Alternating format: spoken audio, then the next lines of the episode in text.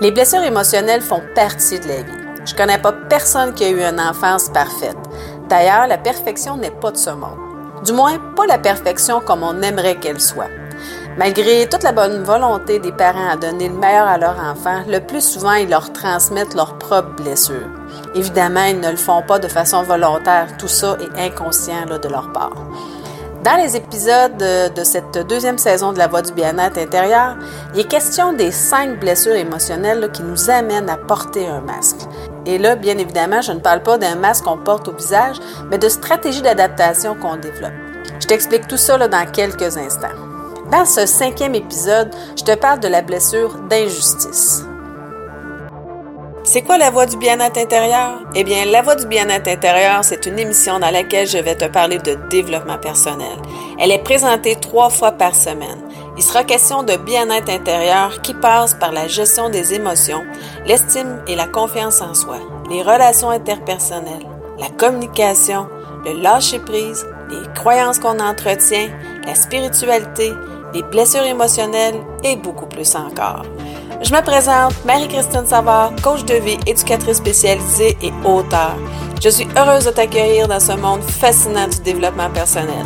Je te remercie de passer ces quelques minutes avec moi. Et c'est parti!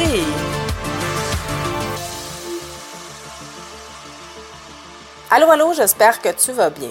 J'ai découvert il y a quelque temps l'ouvrage Les cinq blessures qui empêchent d'être soi-même de Lise Bourbeau. Euh, Lise Bourbeau, si tu ne la connais pas, ben, elle est auteure et fondatrice d'une grande école de développement personnel, Écoute ton corps. C'est elle qui a écrit Écoute ton corps et euh, ton corps te dit Aime-toi. Dans son livre Les cinq blessures qui empêchent d'être soi-même, euh, elle parle des cinq blessures, soit le rejet, l'abandon, l'humiliation, la trahison et l'injustice qui nous empêche d'être vraiment soi-même et qui nous amène le plus souvent à réagir face à des situations, à des personnes, sans qu'on comprenne trop pourquoi on réagit de cette façon-là. Ce sont des blessures émotionnelles qui nuisent à notre bien-être intérieur, notre bonheur, nos relations, parfois même qui nous empêchent de réaliser nos rêves. Souvent, là, on les traîne une bonne partie de notre vie. Se protéger de ces blessures-là, ben, on va développer des stratégies d'adaptation ou de coping, comme on appelle en psychologie, et des mécanismes de défense qui ne sont pas toujours constructifs et bénéfiques, euh, si ce n'est que pour un temps, un temps X ou euh, une situation spécifique. C'est ce qu'on appelle des masques. Donc, prendre conscience de nos blessures à travers nos réactions, nos comportements, Bien, ça nous aide beaucoup dans notre développement personnel et à développer notre bien-être intérieur parce que ça nous permet de mieux comprendre nos réactions, ensuite de travailler sur nos blessures pour mieux vivre avec et aussi là, à mieux gérer là, émotions.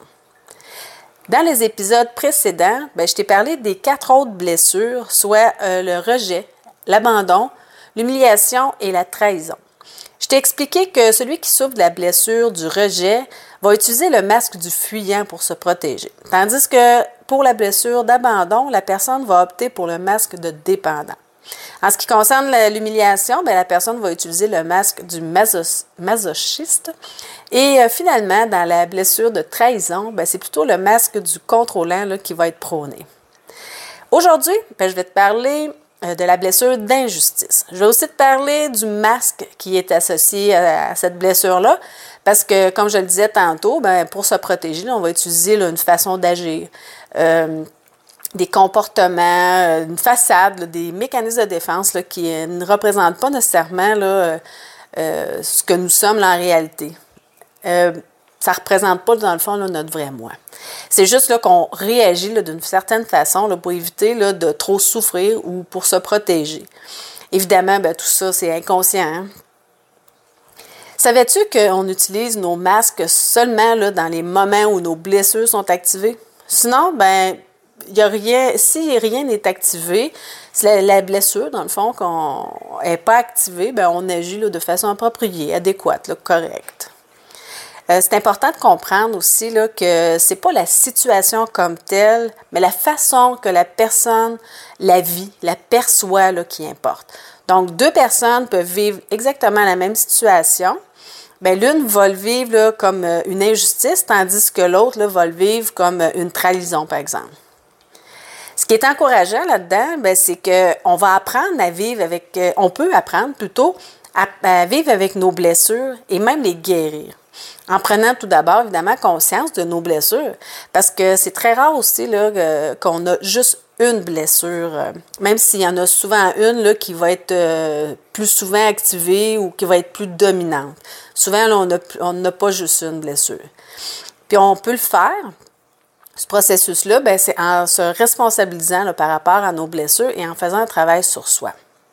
C'est important de prendre conscience que lorsqu'on réagit euh, qu'on se sent blessé, ben c'est pas l'autre qui est, responsable de notre douleur, c'est juste là qu'il y a une blessure qui vient d'être activée. La justice, c'est l'appréciation, la reconnaissance et le respect des droits et du mérite de chacun.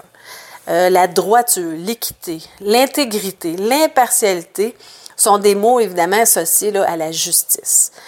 Une personne là euh, souffre donc du sentiment d'injustice, d'injustice à chaque fois qu'elle pense euh, qu'elle n'a pas ce qu'elle mérite, ou l'inverse, qu'elle reçoit trop ou plus que qu'est-ce qu'elle pense mériter.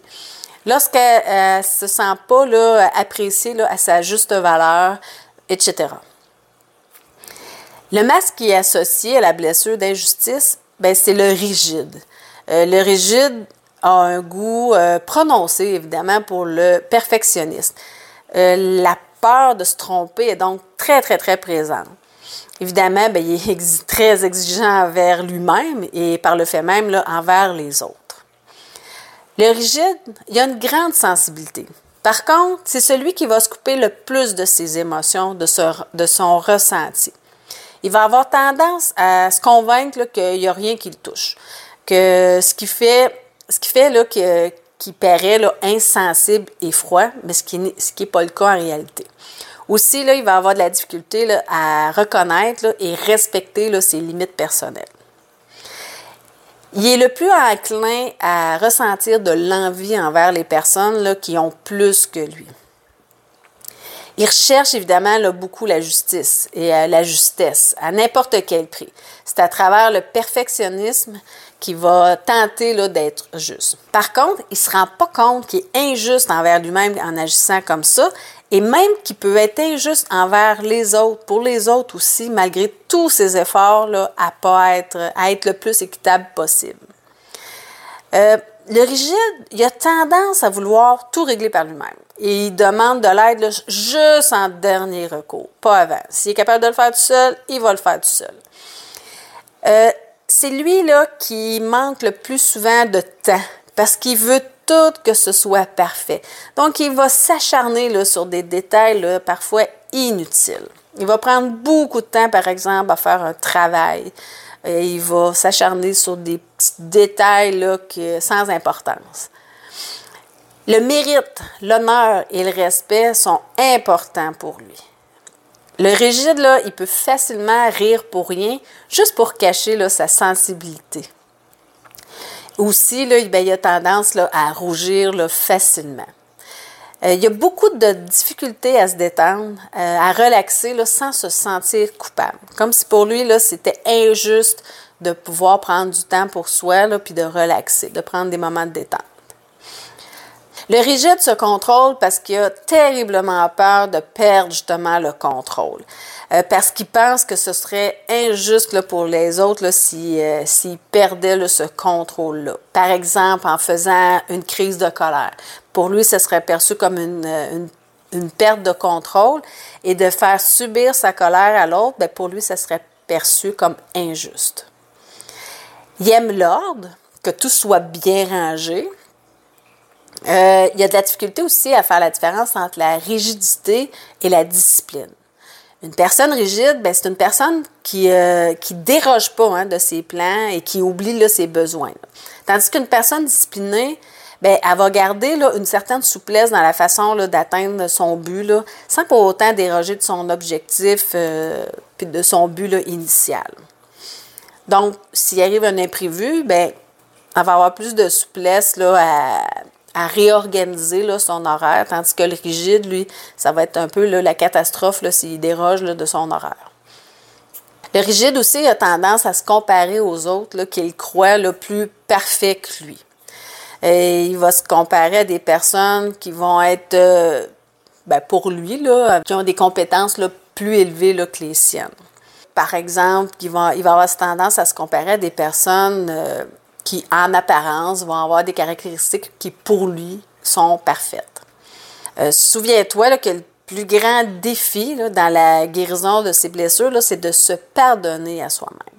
Donc, une étape cruciale, c'est de prendre conscience de ses propres comportements, de ses propres réactions et de se par rapport aux blessures et de se responsabiliser par rapport à eux.